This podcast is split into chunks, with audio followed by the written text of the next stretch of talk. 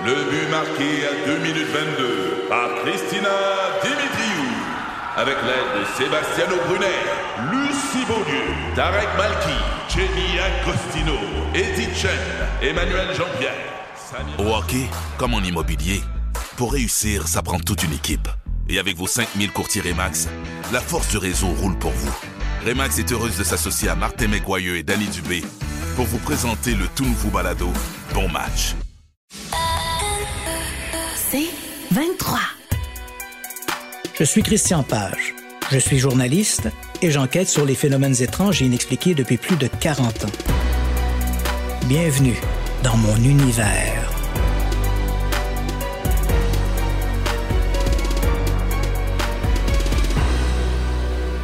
À l'automne 2001, le film Superstition sort au cinéma. C'est un échec financier, malgré la présence de l'excellente Charlotte Rampling. Le film raconte l'histoire d'une jeune femme apparemment douée du pouvoir de déclencher des incendies par l'unique pouvoir de sa volonté. Ce film est librement inspiré de l'affaire Carol Compton, un fait divers qui, pendant des mois, a fait la manchette dans les médias italiens et étrangers. En mai 1982, Carol Compton, une Écossaise de 20 ans, tombe follement amoureuse d'un touriste italien de son âge, Marco Vitulano. Le jeune homme est de passage dans la région d'Aberdeen où elle habite. N'écoutant que son cœur, Carol quitte les grises contrées d'Écosse pour le soleil de la Méditerranée. Pendant que son copain fait son service militaire, la jeune femme se fait embaucher comme nourrice chez les Rizzi, une famille aisée de Rome. Dès les premiers jours, un événement étrange se produit. Alors que Carol déambule dans un corridor, un tableau se décroche et tombe sur son passage.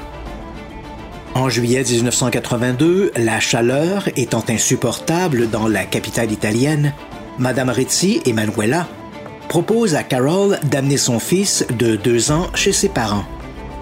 Les parents habitent une maison de campagne nichée dans les Alpes italiennes, à Ortesei. Ce voyage imprévu est loin de plaire à la nounou. Non seulement elle se retrouvera en compagnie d'inconnus qui ne parlent pas l'anglais, et Ortesei est à 600 km d'Orfieto, là où est cantonné Marco. 600 km, aussi bien dire à l'autre bout du monde. Mais l'Écossaise se résigne et quitte Rome pour les Alpes. Le 11 juillet, alors qu'elle prend l'air à l'extérieur, un feu éclate dans la maison des Rizzi. Le temps pour les pompiers de maîtriser les flammes, tout le second étage est en ruine. Pour les sapeurs, la cause de l'incendie est sans doute d'origine électrique. La plupart des maisons d'Ortesei sont faites de bois, ce qui les rend vulnérables à la moindre étincelle. Quelques semaines plus tôt, une maison située à proximité de celle d'Eritzi a d'ailleurs été le théâtre d'un incendie d'origine électrique. Quoi qu'il en soit, pour l'heure, la résidence est inhabitable. Un voisin et propriétaire d'immeubles locatifs, M. Moroder, propose aux Ritzi de les installer dans l'un de ses appartements vacants, situé au centre du village. Aussitôt dit, aussitôt fait. Deux jours plus tard, une odeur de fumée se répand dans le logis. La source est vite identifiée. Quelqu'un a apparemment jeté un mégot de cigarette dans une poubelle. Pour les grands-parents Ritzi, Carol, l'étrangère, est sûrement la responsable, même si la nounou clame son innocence, elle qui ne fume même pas. Le lendemain, un autre incendie éclate. Cette fois, c'est le matelas de la grand-mère Ritzi qui s'enflamme spontanément. Heureusement, les flammes sont vite maîtrisées, ne laissant qu'un cercle de tissu brûlé et roussi sur le matelas de l'aïeul. Trois incendies en quelques jours, et tout cela dans l'environnement immédiat de Carol. Difficile de croire au hasard. Au su de ces bizarreries, la famille Rizzi, très superstitieuse, décide de se séparer de la nourrice qui rentre à Rome. Quelques semaines plus tard, Carol est embauchée par une autre famille romaine, les Tonti. Elle devra veiller sur Agnese, trois ans, l'unique enfant du couple. Les Tonti passent leur été sur l'île d'Elbe, la plus grande de l'archipel toscan, située entre la Corse et la Toscane, où les parents de M. Tonti ont une résidence d'été. Le 31 juillet, Carol et ses employeurs gagnent Piombino, sur la côte de la mer de Ligurie. De là, ils montent sur le traversier qui les amène à Portoferraio, sur l'île d'Elbe. Ils roulent ensuite jusqu'à Bagnagna, où habitent les grands-parents Tonsi. Dès qu'elle met pied à terre, Carol croise le regard méprisant de Madame Tonsi, mère. La femme réprouve le choix de son fils d'avoir engagé une étrangère pour s'occuper de sa petite fille. Le lendemain, en fin de matinée, alors que Carol s'affaire à laver les mains de la petite Agnese dans la salle de bain, le matelas dans la chambre des grands-parents Tonsi s'enflamme subitement. Le matelas est vite évacué à l'extérieur et l'affaire est sans gravité. Le même jour, une petite statuette de la Vierge, placée sur une table de chevet, se renverse et tombe mystérieusement. Même si Carol se trouve à ce moment-là à deux mètres de la table, la grand-mère Tonti est persuadée que la jeune Écossaise y est pour quelque chose. Le jour suivant, le 2 août, la maisonnée est réveillée par un bruit sourd. Un plat gâteau a été poussé en bas de la table à dîner. Il n'y a pourtant personne dans la cuisine. Deux heures plus tard, c'est au tour d'un vase de faire un vol plané dans le living room. Comme dans le cas de la statuette de la Madone, Carole se trouve dans la pièce, mais trop loin pour avoir poussé le vase. Pour la grand-mère, ces bizarreries ne peuvent être que l'œuvre de Carol, qu'elle qualifie ouvertement de strega, une sorcière. La situation devient tendue. Dans l'après-midi, Carol, qui se trouve dans la salle de séjour, entend de curieux grattements, comme si un chat cherchait à entrer dans la maison, mais il n'y a aucun chat. Puis, quelques minutes plus tard, dans une pièce voisine, le matelas sur lequel dort la petite Agnese s'enflamme d'un seul coup. La grand-mère Tonti se précipite dans la chambre et balance le matelas et la literie en flammes par la fenêtre. La petite Agnese, réveillée dans le tumulte, se réfugie dans les bras de sa grand-mère qui tente de la rassurer. Carol, témoin impuissante de la scène, est poussée hors de la maison. La grand-mère Tonsi, complètement hystérique, la grippe par le bras et lui crie au visage Strega, Strega. Tant et aussi longtemps que ces phénomènes demeuraient bénins, la situation était tolérable. Mais là, c'est la vie d'une enfant qui a été menacée. C'en est trop. La grand-mère persuade les parents d'appeler la police. Carol est arrêtée et ramenée sur le continent où elle est incarcérée à la prison de Livorno.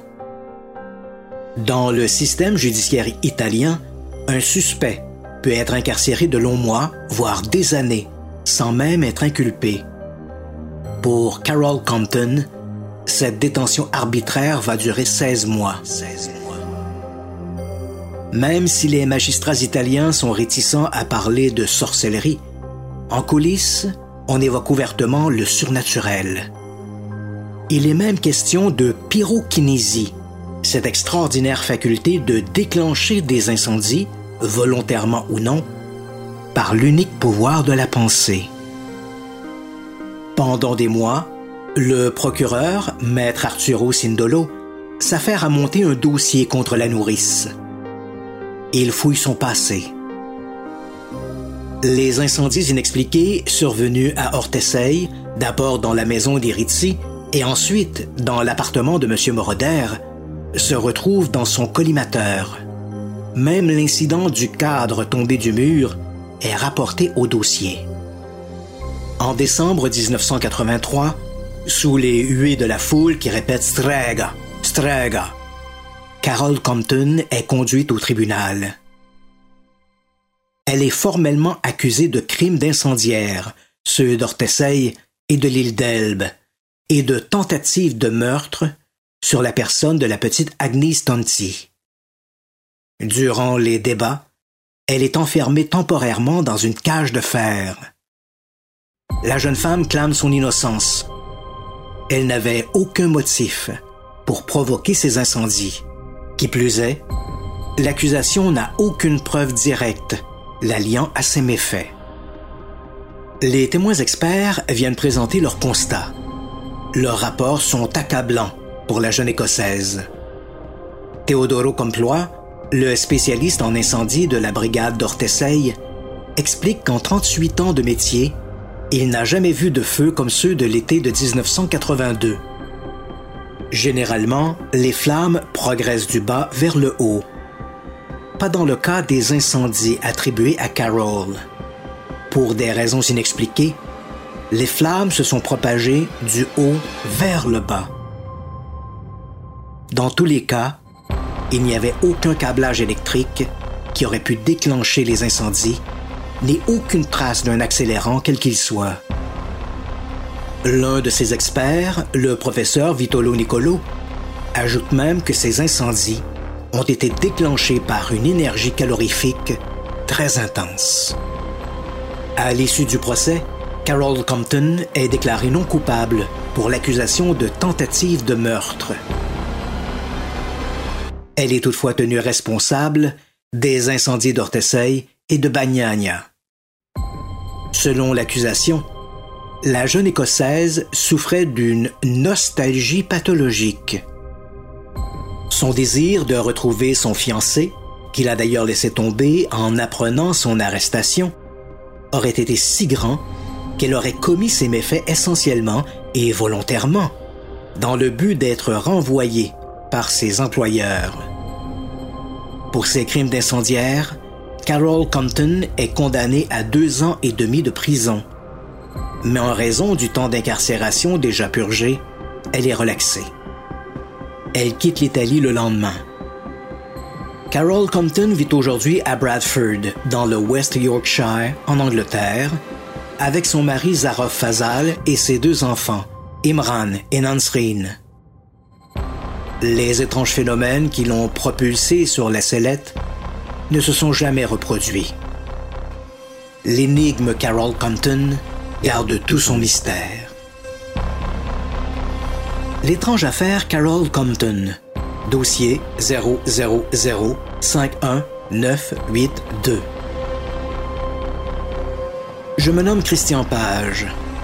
Je suis journaliste et je m'intéresse aux phénomènes étranges et inexpliqués depuis plus de 40 ans. Bienvenue dans mon univers.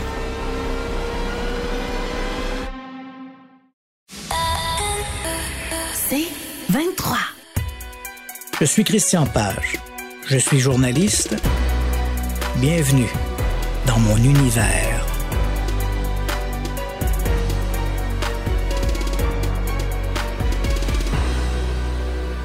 Que s'est-il réellement passé dans le cas de Carol Compton? Trois hypothèses peuvent être envisagées. Le hasard, l'incendie volontaire et le surnaturel. Commençons par le hasard. La période d'emploi de Carol Compton tient dans quelques jours seulement. Moins d'un mois chez les et trois jours au service des Tonti. Durant cette période, cinq incendies, trois chez les et deux chez les Tonti, se sont déclenchés.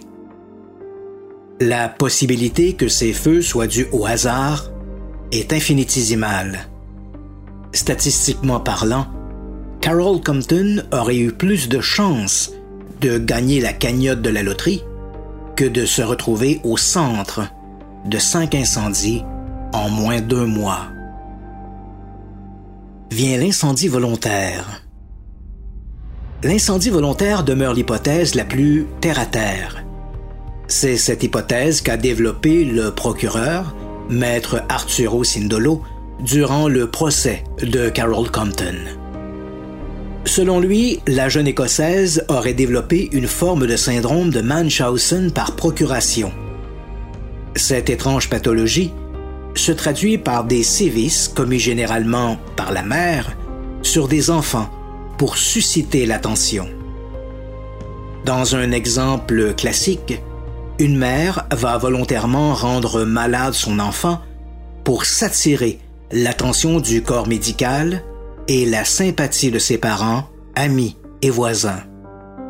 Dans le cas de Carol Compton, ce syndrome doit toutefois être remodelé jusqu'à l'indécence.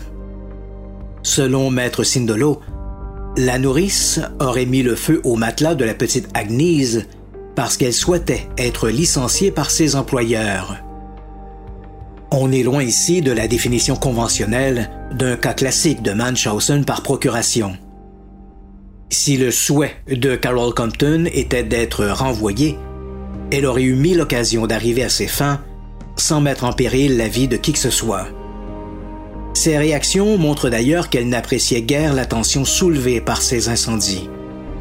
Qui plus est, faut-il le rappeler, Carol Compton n'a jamais été surprise à mettre le feu à quoi que ce soit. Au contraire, durant les auditions, tous les témoins ont raconté que ces feux s'étaient produits alors que Carol était ailleurs. Idem avec le cadre qui s'est décroché du mur chez les Ritzi et les objets qui se sont renversés chez les Tonti. Alors ces événements seraient-ils réellement à mettre au compte du surnaturel? Contrairement à l'impression générale, le procès de Carol Compton n'en a jamais été un pour sorcellerie. Dans les coulisses du tribunal, on parlait certes de phénomènes surnaturels, mais ces éléments fantastiques n'ont pas, ou à peine, été évoqués durant les débats, à la demande d'ailleurs de Carol Compton. Au lendemain de l'arrestation de la jeune Écossaise, les médias italiens et britanniques se sont mis à spéculer sur les causes de ces incendies. La presse italienne montait l'affaire en épingle à coups de strega, de stregoneria, sorcellerie, et de parta del diavolo, suppôt du diable. Alors que les Britanniques accusaient la justice italienne d'être retombée dans le Moyen Âge. Dans cette surenchère infantile, des spécialistes en phénomènes paranormaux ont pris contact avec les avocats de Carol Compton. L'un d'eux, Hans Bender, un psychologue considéré comme l'un des pères de la parapsychologie expérimentale, lui a même rendu visite alors qu'elle était détenue à la prison de Livorno.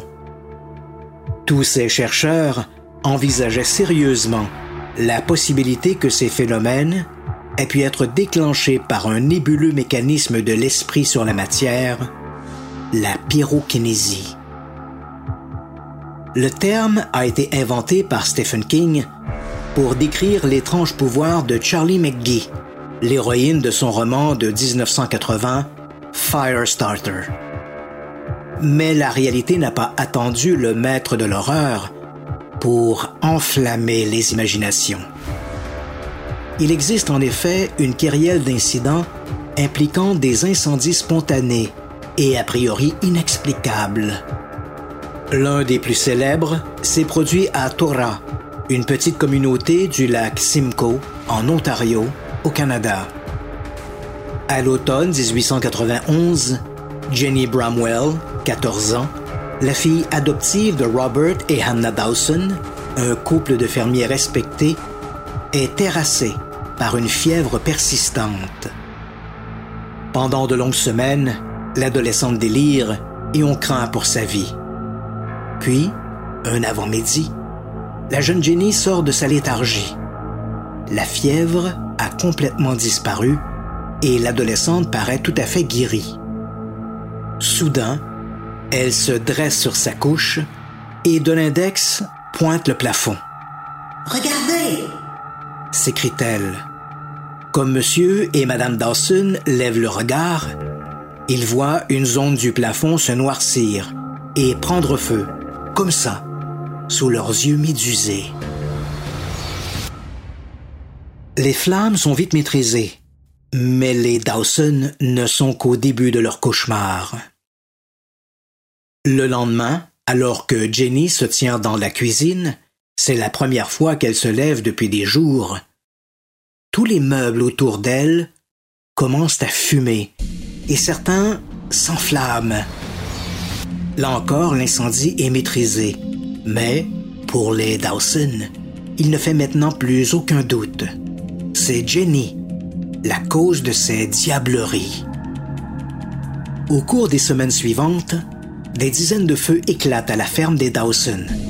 Et chaque fois, Jenny se trouve à proximité, sans pour autant être toujours présente dans la pièce où les incendies se déclarent. À une occasion, alors qu'un groupe d'hommes s'efforce d'éteindre un feu apparu spontanément dans la partie est de la ferme, des femmes, réfugiées à l'autre extrémité de la maison, voient un cadre s'enflammer et se consumer sous leurs yeux. À un autre moment, c'est la robe de Jenny qui s'enflamme comme une torche.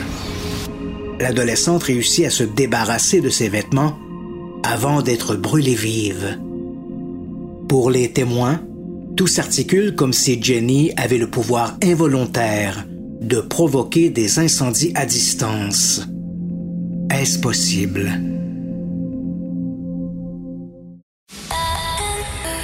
C'est 23.